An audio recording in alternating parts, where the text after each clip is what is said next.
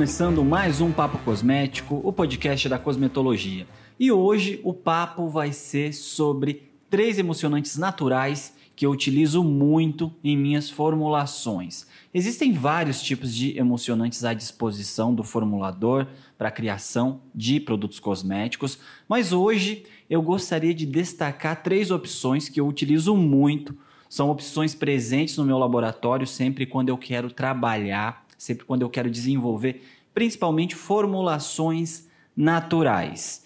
Então, quando eu quero desenvolver uma emulsão, afinal de contas, nós estamos falando de emocionantes. Então, quando eu quero desenvolver uma emulsão com esse movimento mais sustentável, né, que atende esse público que cada vez mais aí quer produtos com essa pegada, com essa origem aí mais natural, eu faço uso desses três tipos. O primeiro tipo é o cetilfosfato de potássio. Pode ser que você já tenha ouvido falar. O cetilfosfato de potássio ele é uma opção aceita pelas principais certificadoras de produtos naturais. Isso é ótimo, porque você tem aí essa facilidade de utilizar na sua formulação, caso seja a sua intenção certificar essa formulação. O cetilfosfato de potássio é um pó branco. Eu costumo adicionar na minha fase oleosa, aquecer junto com os componentes da minha fase oleosa.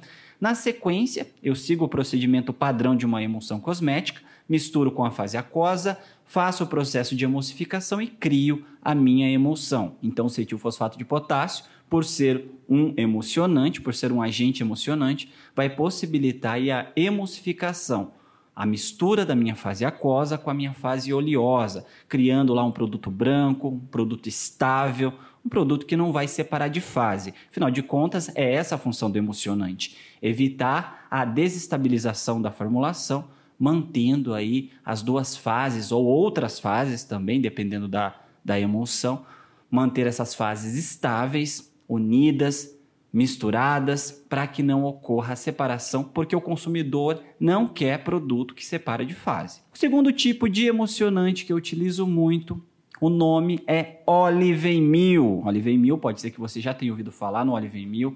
Ele é um emocionante natural, ele é comercializado na forma de escamas. Então, para incorporar o Oliveimil na sua formulação, você vai precisar aquecer. Então, você precisa ali de uma fonte de calor, pode ser uma chapa de aquecimento, você vai aquecer.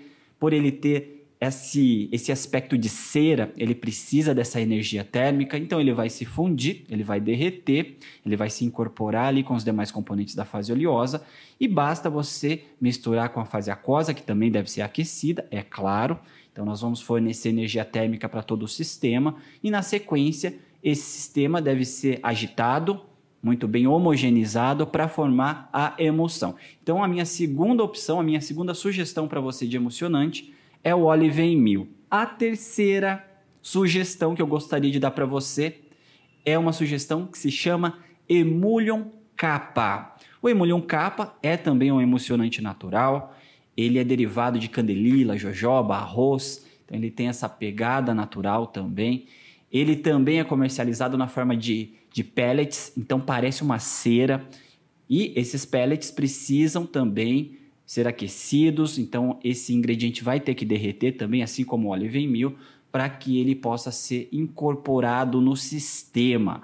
Então o Emulsion Capa é um ótimo exemplo aí é uma ótima opção para quem quer trabalhar e desenvolver formulações naturais. Todos os três tipos que eu citei, tanto o cetilfosfato de potássio, como o oliveimil, como o emulhão capa, não são emulsionantes etoxilados. Nós sabemos que para certificar uma formulação cosmética, caso essa seja a sua intenção, nós sabemos que a etoxilação não é uma reação permitida nos ingredientes dessa fórmula, então da formulação que você vai querer certificar. Então as certificadoras, elas não deixam você utilizar, caso você queira certificar, é claro, ingredientes que sejam etoxilados. Para produtos convencionais não há problema nenhum, mas essa é uma exigência das principais certificadoras de produtos. E nenhum desses três tipos que eu acabei de citar nenhum é etoxilado. Então você tem essa vantagem. Três emocionantes naturais que você pode utilizar à vontade para criar seus cremes, suas loções, seus sérums, suas emulsões cosméticas naturais e poder aí encantar o seu consumidor entregando o que ele quer consumir. É importante frisar que eu falo muito sobre certificação quando eu estou falando de cosméticos naturais, porque muitos pequenos e médio empresários, donos de linhas cosméticas, têm intenção de certificar. Muitos querem fazer o processo de certificação, porém existem muitos que não querem fazer esse processo de certificação.